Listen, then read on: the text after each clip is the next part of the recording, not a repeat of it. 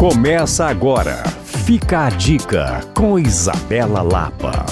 O Perlui surgiu de uma ocasião inusitada. Um encontro do chefe Ibis Saliba com o médico Vitor Hugo que aconteceu quando Ives se internou no CTI com Covid. Isso já te conta que o lugar é novo em BH, mas não conta o seguinte: assim como esse encontro entre eles foi surpreendente, a experiência no lugar também é. Localizado em uma casa extremamente charmosa no bairro Serra, o Perlui trabalha com menu degustação e pratos que celebram a cozinha brasileira e os pequenos produtores. O lugar é extremamente aconchegante e a apresentação parece uma verdadeira obra de arte.